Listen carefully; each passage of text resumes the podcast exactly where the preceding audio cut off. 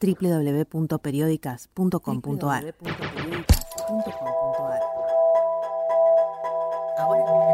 Ahora, todos somos Internet. Quizás no nos pongamos de acuerdo en cuándo empieza y cuándo termina una generación. Hay un gris ahí en el medio, ¿no? Esta cuestión entre millennials y centennials que hace que muchas veces se torne confuso tratar de encasillar a alguien en un grupo social o en otro. Pero lo que más puede llegar a diferenciar a nuestras generaciones de las generaciones de nuestros padres o nuestros abuelos es que no concebimos la vida sin Internet.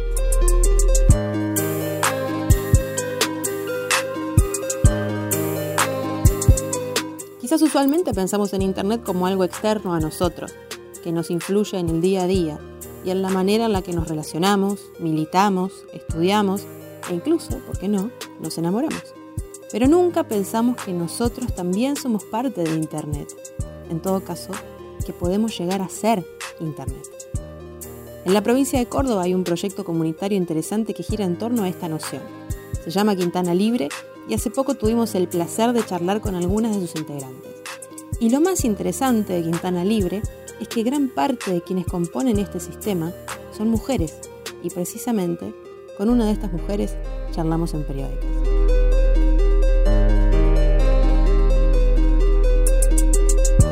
Quintana Libre se propone dejar de ser una iniciativa geek para consolidar un proceso de apropiación popular de las tecnologías. Quieren construir redes libres, comunitarias y descentralizadas. Construir, en definitiva, el pedacito de Internet.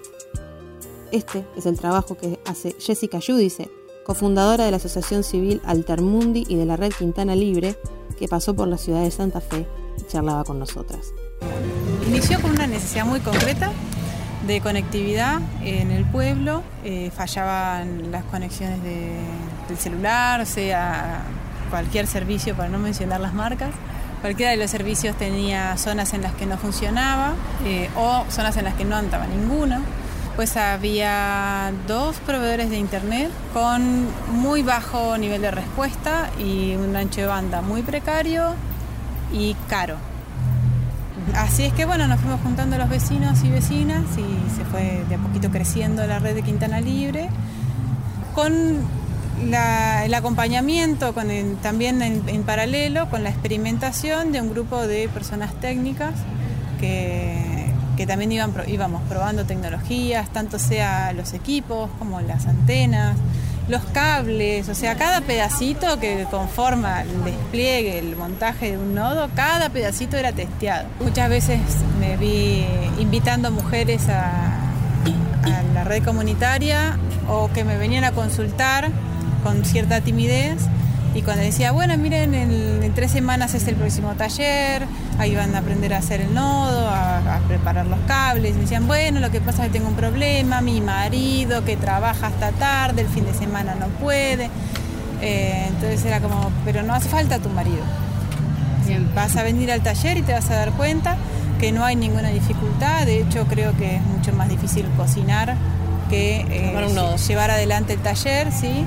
Eh, hay muchas actividades dentro del taller, vas a poder hacer la que con la que te sientas más cómoda. Y además, bueno, en particular varias de esas mujeres tenían hijos de entre 12 y 17 años.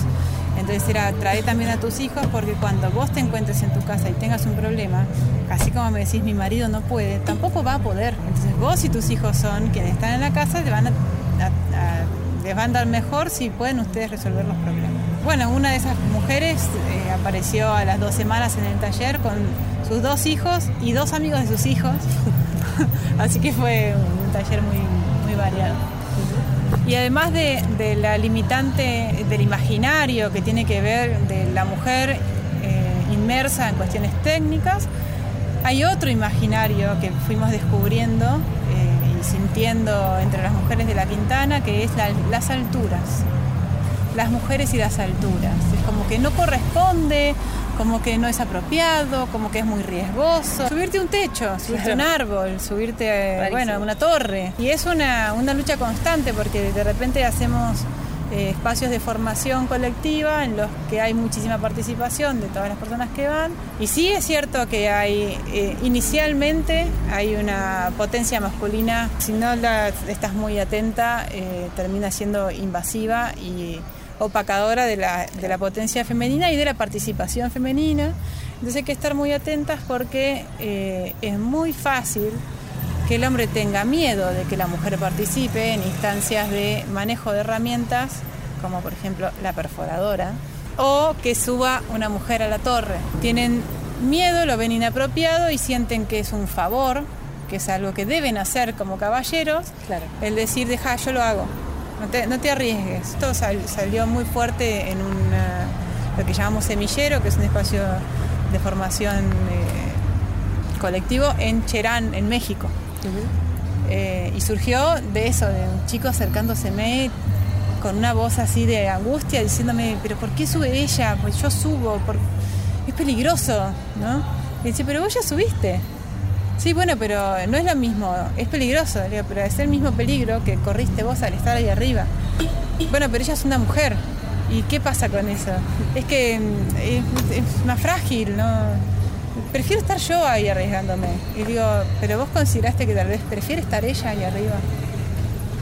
Y era, bueno, nada, él tuvo que lidiar con eso hasta que después hubo un debate y más o menos fue eh, ubicando de dónde salía ese, ese, temor y ese deseo de, hacerlo por ella. Hay redes que no, que jamás se lo plantearon. Sí hay eh, una invitación desde nuestro material y desde en los momentos en que tenemos presencia de pensar la finalidad de la red y muchas veces mm, las finalidades no tienen que ver con los contenidos, sino por ejemplo dar cobertura en una zona que suelen haber estancamiento de autos los días de lluvia o que hay una parada de colectivo y sea por la peligrosidad de la noche o conectar la escuela, o sea que tiene que ver más con necesidad de conectividad que de contenidos. Pero por ejemplo en el caso de Cherán mismo, no tienen conectividad con Internet, no tienen plan de conectar eh, la red local con Internet y están hace años haciendo un trabajo de recuperación del acervo cultural indígena. Eh, tienen mucho mm, eh, material colectado y, además hasta ahora han montado tres, tres, nodos. Es una red que nació en junio, julio. y uno de ellos está en la casa comunal que se conecta y, eh, a un servidor en la radio comunitaria del colectivo Yamoneta, entonces eh, ya tiene una razón de ser. Está en la casa comunal, que es la casa de gobierno, que no es un gobierno como el nuestro representativo, sino que es un gobierno comunal, y además de la radio, de la radio comunitaria. Ahí está muy fuertemente vinculado, sobre todo porque no va a tener una conectividad, eh, por lo menos en lo inmediato, ni planificada con Internet. Pero bueno, es un desafío, es un desafío y tiene otra vez que ver con la necesidad, la, necesidad urgente. Y hay que, bueno, explorar esa necesidad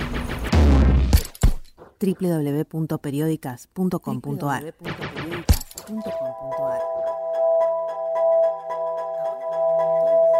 Ahora, todos somos Internet.